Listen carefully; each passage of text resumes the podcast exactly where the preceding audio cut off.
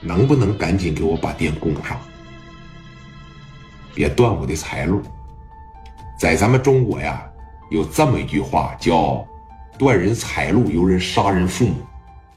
你这么做，你逼得我都没法混了。就像你说的，我在青岛，我在山东都饿死了，我一分米挣不着，我还得养着我的兄弟。等我坐吃山空那天，我横竖都要饿死了，那我肯定带着你一块走。你威胁我呀？威胁谈不上，我也算是正式的给你下个通知。你下决心掐我店那天，你肯定是奔着跟我鱼死网破了。放你娘的屁呀嘞！你没儿子吧？你没姑娘吧？我给你儿子把腿打折，我在你这道貌岸然的跟你要店，你会给我吗？出去，啊，出去！你要不出去的情况下，我报阿顺了。没得谈呗，谈不了。我让你变得跟你儿子一样瘫在床上，你信吗？你试试。我怎么就这么不信呢？我堂堂店老虎，店老大在这你敢打我呀？啊！你有几个脑袋够掉的呀？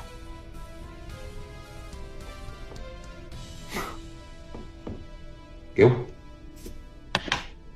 蒋元从怀里边嘎就蹬出来了。当时张树谦也看了，也吓了一跳啊！哎，你要干什么？张瑶在这儿啊！爸，不是他真敢打爸，他真敢打，把嘴闭上！老张啊，你你可不行啊！你你你那个啥，有什么事你跟这伙人好商量，你快点！我瞅他这样，他怎么要打你呢？把嘴闭上！我怎么就这么不信你敢打我呢？啊！你敢打我一个小脚趾头，我让你们团灭，信不信呢？啊！滚蛋！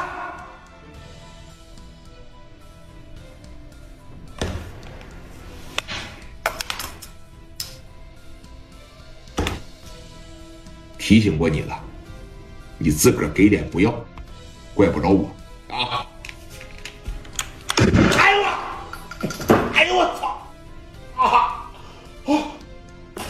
砰！这一枪就给打地下了，就给打坐下了。紧接着第二枪，啪！这一撸，来摁上，把那条腿给我拿出来。当时蒋元、刘毅他们这一上，摁着脑袋，把那个腿往外这一蹬，这回是顶着啊，直接顶着，嘎巴着往膝盖上一顶，扶了一下子眼镜。啥叫西装暴徒啊？穿着西装，戴着眼镜，他玩五连发，你不应该玩玩电脑吗？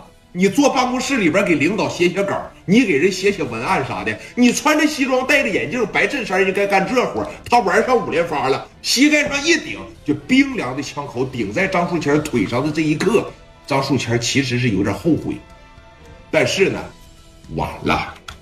聂磊就给他说了这么一句话啊，自己找的啊啊哦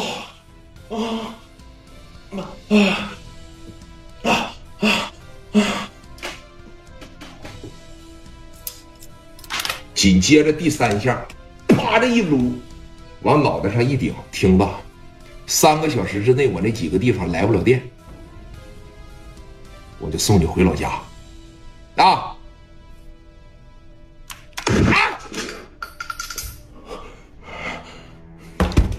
一开始是顶着脑袋，紧接着往这个地方这一来，离开他的脑袋，哐就开了一枪，这家给吓了。